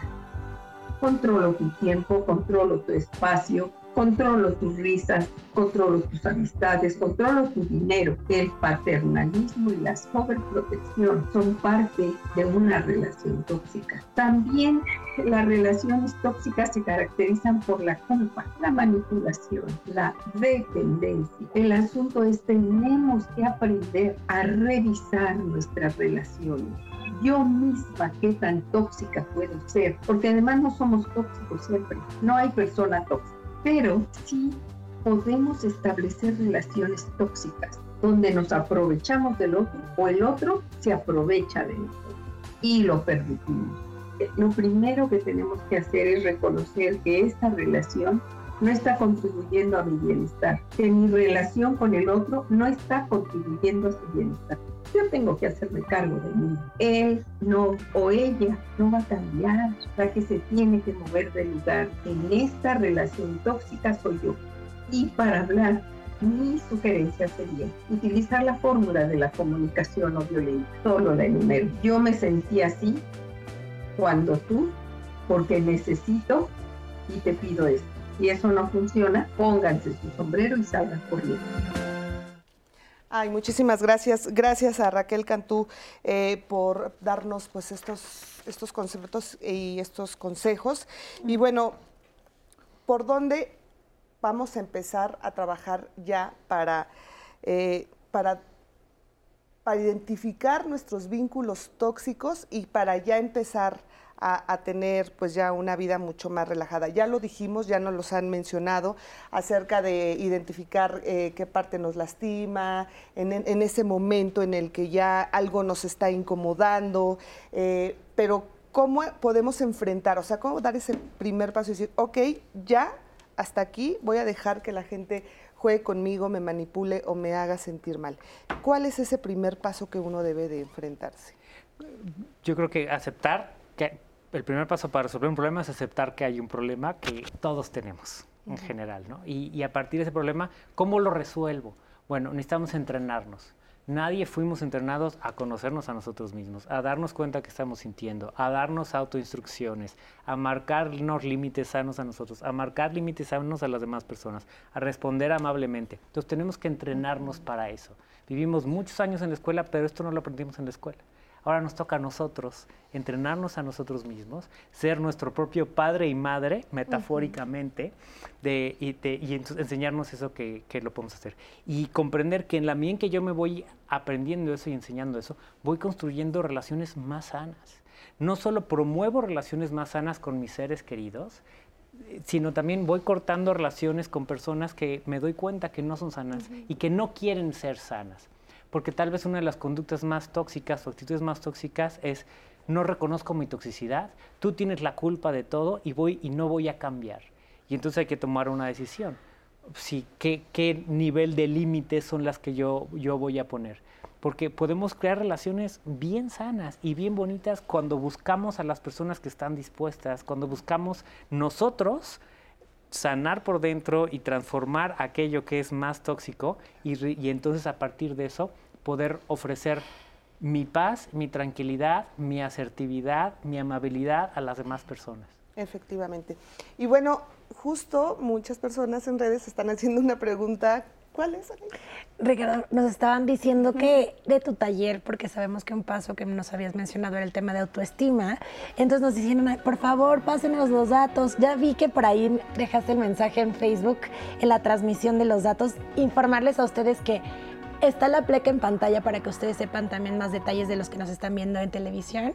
Y también lo pueden encontrar en nuestras redes sociales. Vamos a dejar ahí toda la información de Ricardo para que puedan eh, inscribirse a este taller que la verdad suena fabuloso. Y espero nos guarde su lugar porque yo prometo estar ahí. Se ve Hay 100 lugares, entonces pues apúrense, apúrense. ya métete a la página. y pues más comentarios. Cierro con uno que nos dejaron aquí si los ánimos están elevados, hay que hacer una pausa y dar tiempo a que se calmen. Entonces se puede retomar el diálogo y no caer en esta comunicación eh, violenta, nos dice Oded Hernández. Regresamos con más comentarios de ustedes.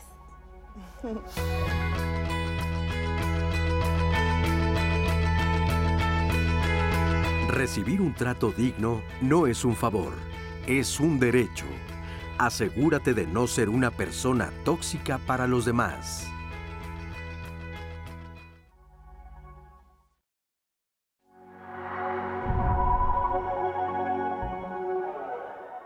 Técnicamente es más preciso hablar de conductas tóxicas, de actitudes tóxicas, de emociones tóxicas y de pensamientos tóxicos que todos tenemos en cierto grado. No es lo mismo ser una identificar a una persona como tóxica que tener comportamientos aprendidos, patrones que de alguna manera son los que dañan y son los que afectan a las, a las personas. Más que hablar de una persona tóxica, porque si una persona tóxica es alguien que tiene actitudes tóxicas, todos somos tóxicos hasta cierto punto. Hay momentos que tenemos reacciones abruptas, eh, hay veces que de alguna manera nos acercamos mucho a una gente y no porque seamos tóxicos, a lo mejor queremos establecer una, una relación, pero no podemos cambiar algo que no identificamos. Parte de nuestra responsabilidad sería, vamos a identificar estas, estas cosas y a lo mejor alejarnos.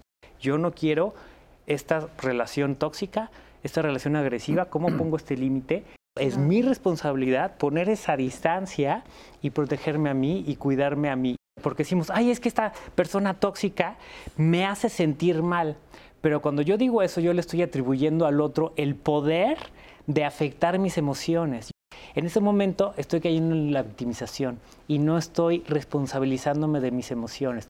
Poder identificarlas, para poder cambiarlas. Es difícil cambiar a una persona con estas características, por eso es importante el tema del programa. En algunos casos decir toxicidad pareciera un eufemismo para otras cosas que deberían nombrarse como son, violencia. Y al mismo tiempo están contribuyendo a invisibilizar otras cosas, a invisibilizar eh, lo que ya sabíamos nombrar de otras maneras como el abuso, como eh, las agresiones físicas, las agresiones verbales. Podemos ser más cautelosos, ¿no? Y decir, bueno, esto puede contar como una conducta tóxica siempre y cuando no escale a un grado de violencia. Puede poner límites, ¿no? Puede poner distancia, puede poner un, hasta aquí o señalarle de alguna manera cuáles son las características que no me gustan de ti. Hay muchísimas conductas que pueden calificar como tóxicas porque precisamente la noción de toxicidad pareciera ser una metáfora paraguas. Se puede interpretar de muchas maneras y que cada vez pareciera que se va extendiendo y extendiendo y extendiendo.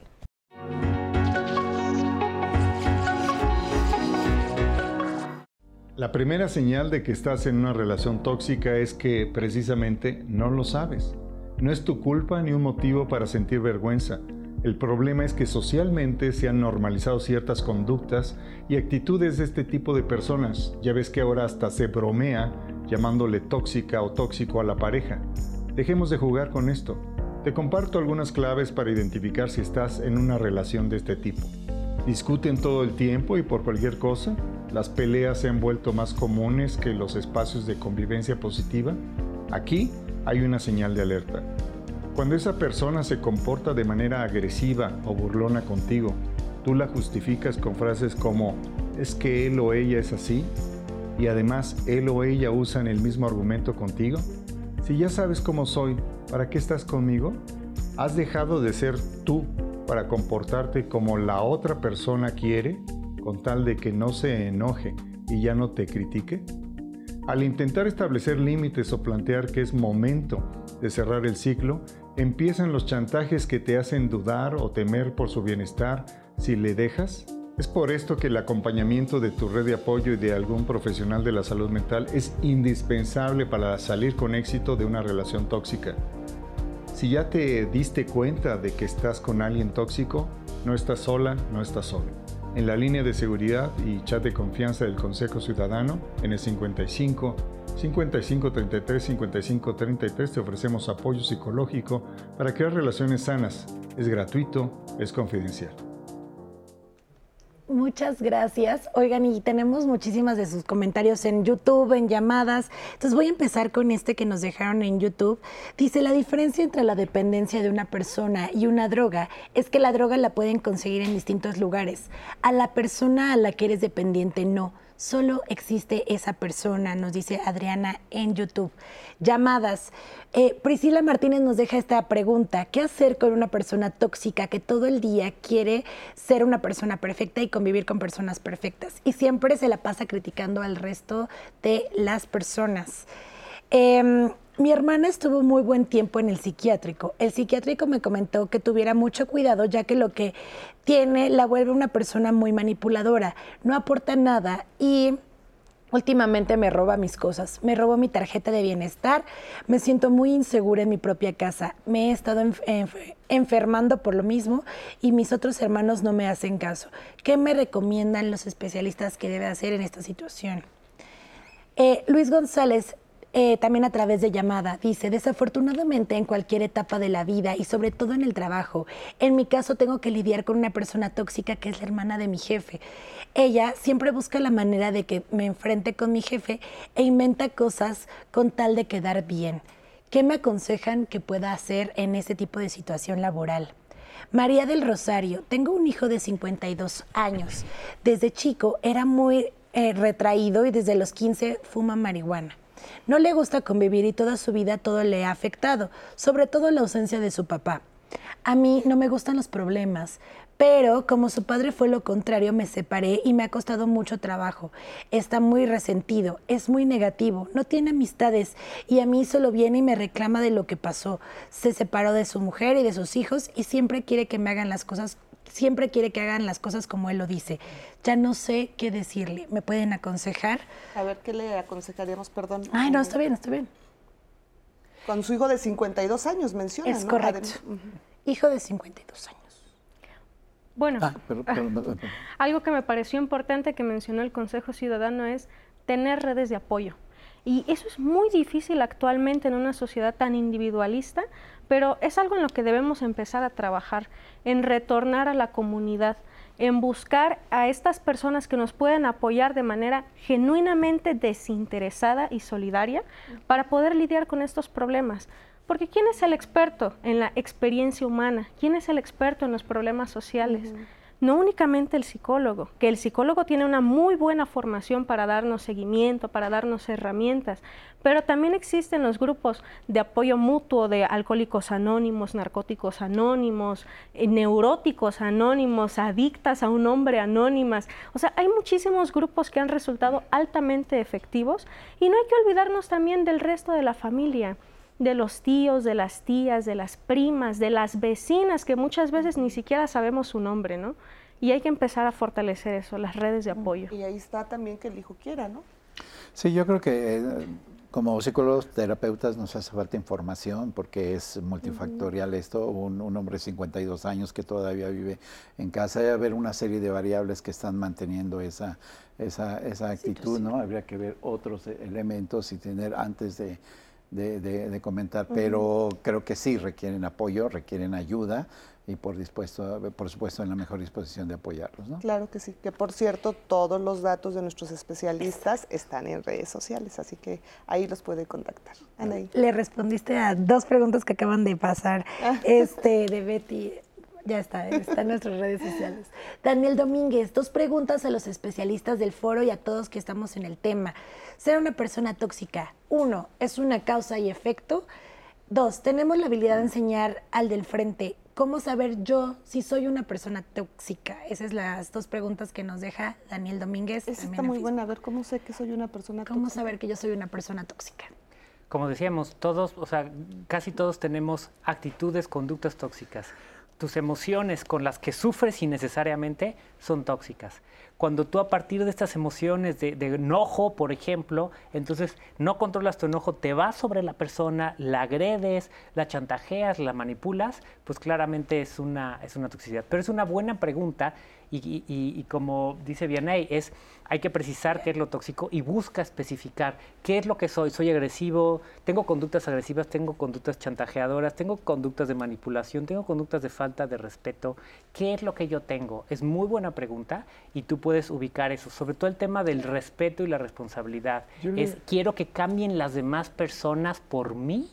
Eso, si lo hago de una forma agresiva, eh, manipuladora, eh, chantajeadora, pues entonces es una falta de respeto y es algo tóxico. Porque ¿por qué quiero cambiar a los demás? Vivimos en esta paradoja. Queremos cambiar a los demás en vez de cambiar a la persona más importante en mi vida que soy yo. Entonces la pregunta más importante es, ¿qué quiero cambiar yo en mí? Yo, yo le sumaría un poco, do- dos elementos muy importantes, la intensidad y la duración de los comportamientos, porque todos tenemos, eh, hay, hay momentos en que te molesta, eh, reaccionas de forma impulsiva y no porque tengas esas reacciones la gente te puede decir eres tóxica, no, es una vez. Entonces, la intensidad y la duración y la frecuencia con la cual aparecen estos comportamientos es un dato importante. Cuando uno ya se da cuenta que ante muchos medios, ante muchas personas, te estás molestando, te estás intolerando, algo que decía el compañero es esta eh, intensidad o esta jerarquización donde ya vas eh, incrementando tus, tus molestias, tus respuestas ya son violentas, ya no solamente con, con la familia, sino con el amigo, con el vecino, con el que estás Ya solicitando, ya estás siempre a la defensiva, ya estás siempre... Y te das cuenta que ese es un dato importante, cuidado con eso, porque todos podemos tener comportamientos, ¿no? Y por ejemplo, leía eh, ahí en, en- en una investigación que eh, cuando la gente se empieza a alejar de ti, o cuando la gente te da como, como dicen el avión, ¿no? Así de, "Ay, ya no le digas nada porque con ella no se puede, no puedes hablar con ella, no le puedes decir lo que piensas, si le dices que, que está equivocada se enoja, y entonces terminan como que esto es así, ah, sí, sí, está bien, Sí, ok, no hay sí, problema, no hay problema. Y como que de repente dices, ay, todo el mundo me está dando el avión. Esa es parte como de que la gente te está huyendo, ya para no discutir contigo, mejor te dicen que sí y lo dejan.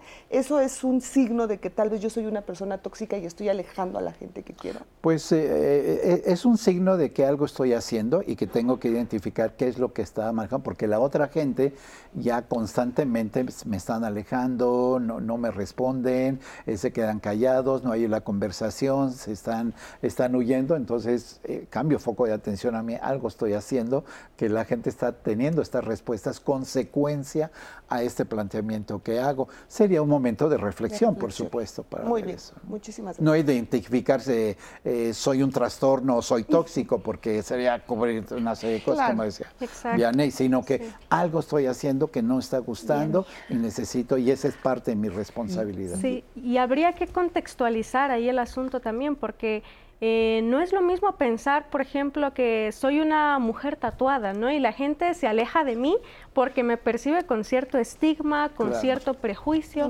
No, siempre tiene que ver con eh, la toxicidad que uno puede emitir hacia los demás, sino con los prejuicios que los demás proyectan hacia uno mismo. Exacto, porque si yo vengo de un ambiente tóxico, agresivo, y yo dejo de jugar, incremento mi salud mental y dejo de jugar, pues entonces ellos me van a empezar a criticar. Ay, ya no eres como antes, eres aburrido, etcétera, etcétera.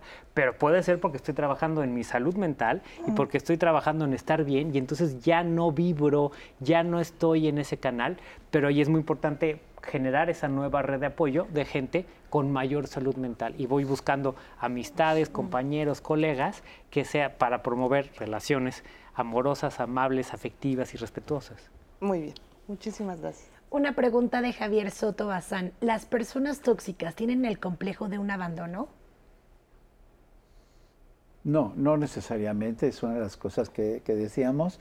Este, se han asociado a trastornos y a experiencias en las primeras etapas de vida. No hay gente tóxica que ha vivido una vida muy buena, muy bien, ¿no? Y aprende a ser tóxica. No necesariamente es la carencia, ni la necesidad, ni una patología, ni un, ni un trastorno. Hay que poder identificar eso, porque caeríamos en una etiqueta y una clasificación automática, ¿no? Como tal. De seguro no, este, no, no tuviste una buena madre o tuviste un padre inadecuado o de alguna manera este, no te dieron una buena vida en tus primeros siete años de vida, ¿no? Que se siga arrastrando eso está bien. Son modelos y opiniones y puntos de vista. Hay un aforismo muy interesante que utilizamos en semiología de la vida cotidiana, que es todas las personas tienen las razones más profundas para ser como son y para hacer lo que hacen. O sea, hay razones detrás de eso. Ahora, eh, independientemente de eso, yo puedo comprender a la otra persona y comprender, oye, comprendo que tú vienes de este ambiente, tú tienes esas cosas, sin embargo, pues marco este límite, porque yo no es mi responsabilidad es eh, entenderte. Y cuando lo haces desde la comprensión, entonces baja el enojo, baja la culpa, baja el enganche, me comprendo a mí, comprendo al otro, y entonces puedo marcar límites de una forma mucho más amable. Y poder diferenciar cuándo es una razón y cuándo es una causa, ¿no? Son razones nada más que explican, más no necesariamente determinan como una causa-efecto. Claro. Eh, Deyanira Flores dice, aunque no dirijan su daño a los demás intencionalmente, lo que más afecta de este tipo de personas es que contagian el entorno y también dañan. No conoces a las personas hasta que no vives con ellas. Todo es amor por redes sociales y ya cuando viví con ellas se portó toda una persona tóxica en su familia también. Creo que no es una persona a ser feliz. Decidió em, entrar a terapia esta persona, pero creo que una persona tóxica se niega a llevar terapia a su conveniencia. Les funciona y les es útil ser así en su vida diaria. Creo que lo peligroso de vivir en familias tóxicas es que te acostumbras a vivir así, lo consideras normal, lo adulto, eh, de adulto ni cuenta te das y después cambiar las dinámicas es cosa de ir a terapia, pues lo que vivimos de manera cotidiana no puede ser tan fácil.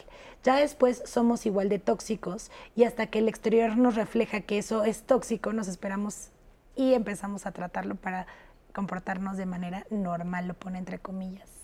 Ese es un dato importante porque si la gente con estas características que se les etiqueta como tóxicas tiene una gran influencia en la gente, se, contagia. ¿eh? Y si vives en un ambiente, pues ves eh, patrones, ves comportamientos, ves emociones y con la pena se refuerza también, la sociedad refuerza este tipo de, de elementos porque sobresalen. O la gente llora o la gente se siente víctima hay, siempre hay una gente, como decían, eh, a un compasivo siempre hay alguien que compadece.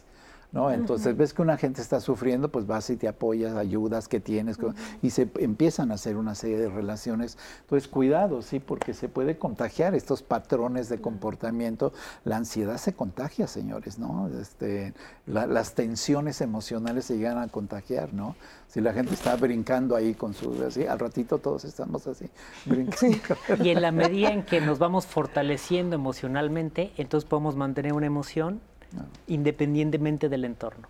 O sea, conforme vamos incrementando en salud mental, incrementamos la capacidad de el otro está ansioso, es el otro, no soy yo.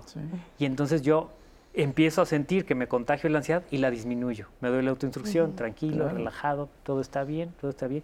Y entonces me voy entrenando a poder generar esta distancia crítica de la otra persona y al revés, incluso si yo estoy bien, entonces yo lo que busco es desde mi paz contagiar al otro de mi paz.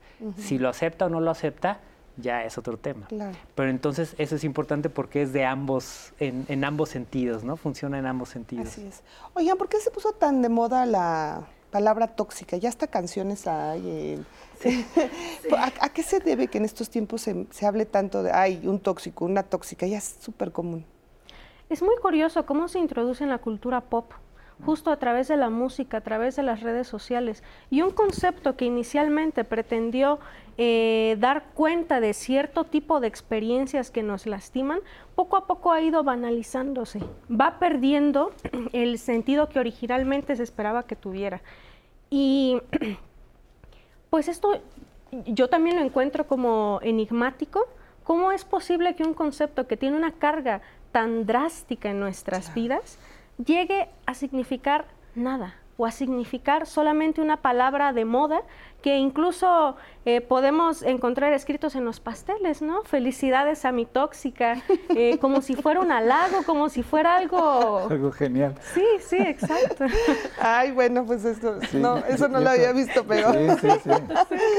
Yo creo que, la moda es un factor importante, eh, los que somos terapeutas, hay momentos en los cuales te llega una moda de inseguros, una moda de todos, el motivo de consulta es baja tolerancia a la frustración, otra moda es, hay veces que ya, porque es, el tema que predomina en las conversaciones, en las redes sociales, etcétera. Entonces, eso de la toxicidad, por eso es tan importante la opinión de, de Vianney, que se ha eh, reducido, se le ha eh, generalizado de una manera tan exacerbada que oculta una serie de problemas que son realmente reales y, que hay que tratar, ¿no? Se ha banalizado mucho. Exactamente. Bueno, pues lamentablemente nos queda poco tiempo y yo quisiera que concluyéramos con el tema. Voy a empezar contigo. ¿Con qué, con qué concluirías de cómo evitar estas personas? primero elige, date cuenta de lo tóxico que hay en ti, que se va a enganchar en lo tóxico en los demás, lidia con esas emociones, elige cobrar conciencia y responsabilizarte de ti para que hagas lo que esté en tus manos. ¿Qué es lo que sí está en tus manos? Pues marcar, marcar este límite, transformar mi emoción, mantener mi paz interna a pesar de que la otra persona haga sus conductas tóxicas o incluso alejarme por un tiempo y me voy al baño o me voy por los cigarros y no te vuelvo a ver. No importa quién sea, es mi responsabilidad cuidarme y no importa quién sea, yo puedo establecer ese límite amable, respetuoso y a partir de mi propia valoración. Porque yo puedo querer a mi hermano, pero si mi hermano es una persona muy agresiva, entonces yo lo quiero pero de lejitos. Y entonces porque me quiero más a mí, mantengo esta distancia. Muy bien. Muchísimas gracias. Gracias. Gracias por aceptar la invitación. ¿Con qué nos quedamos? Nos quedamos con que eh, nosotros eh, somos seres humanos que tenemos altas y bajas, que tenemos una serie de comportamientos que los hemos aprendido y que es parte de nuestra responsabilidad cambiar foco de atención hacia nosotros y ver en qué momento también estamos participando de estas relaciones inadecuadas, difíciles, que nos desgastan. ¿no? Entonces, en el momento que haya un síntoma ahí de, que eh, no me estoy sintiendo a gusto contigo, o no te estoy entendiendo, o me estás cansando en las situaciones, poder darnos un tiempo fuera, poder darnos un, límite, entrar a terapia, que eso nos va a ayudar a generar habilidades tanto cognitivas como emotivas como conductuales, ¿no? O platicarlo con un agente que de alguna manera tengamos al lado para que ver retroalimentación y nos pueda apoyar, ¿no? Como tal. Hay veces que la gente no tiene posibilidades de entrar a terapia, pero sí tiene posibilidades de entrar a un curso o este, en las redes sociales este, hay información. No toda la información es científicamente validada en las redes sociales, pero sí puede ayudarte mucho. Y el Consejo Ciudadano también, por ejemplo. Y que vean estos programas, ¿no? Que ayudan mucho a, poder conocer esto. Muy bien. Eh, me quedo con que tenemos que ser prudentes siempre con las modas que surgen eh, y utilizar esta noción de toxicidad de la mejor manera que nos sea posible para dar sentido a nuestras experiencias y quizá para tomarlo como un puente hacia otros conceptos más ricos, hacia otros recursos afectivos más, eh, más sólidos, más fuertes para hacer frente a la vida. Eh, y con eso me quedaría. Muy bien, pues te agradezco mucho, bien, que estés también aquí con nosotros. Gracias a ustedes por acompañarnos. Anaí, cerramos contigo y con comentarios y agradecimientos a toda la gente que se comunica. Quiero mandarle saludos, le digo que nos están también a Marín Cruz, eh, Marich Mirgar, María Mendoza, Glory Marzán, Ingrid Morán, Manuel Sánchez, eh, Mafe Cara, eh, Carare, Ingrid Morán otra vez, Blanquita Hernández, Gracias por ser parte de esta comunidad de diálogos en confianza, por conversar con nosotras, eh, con nosotros también. Y pues recordarles que toda la información de los especialistas ya me preguntaron por Diani, ya me preguntaron por eh, el, curso de Ricardo. Toda la información está en nuestras redes sociales. No olviden consultarla, interactuar ahí también con nosotros. Hay información y ellos les dejó, les dejaron un mensaje especial. Así que pues nada, gracias por ser parte de esto en redes sociales, Leti. Así es, vean sus mensajes, vean sus redes sociales están muy, muy interesantes y acérquense a ellos, ¿verdad? Que eso es muy importante. La ayuda profesional es sumamente importante. Gracias por acompañarnos en Diálogos en Confianza. Nos vemos el viernes en temas de pareja y lo invitamos a que continúe en la programación del 11. Hasta la próxima.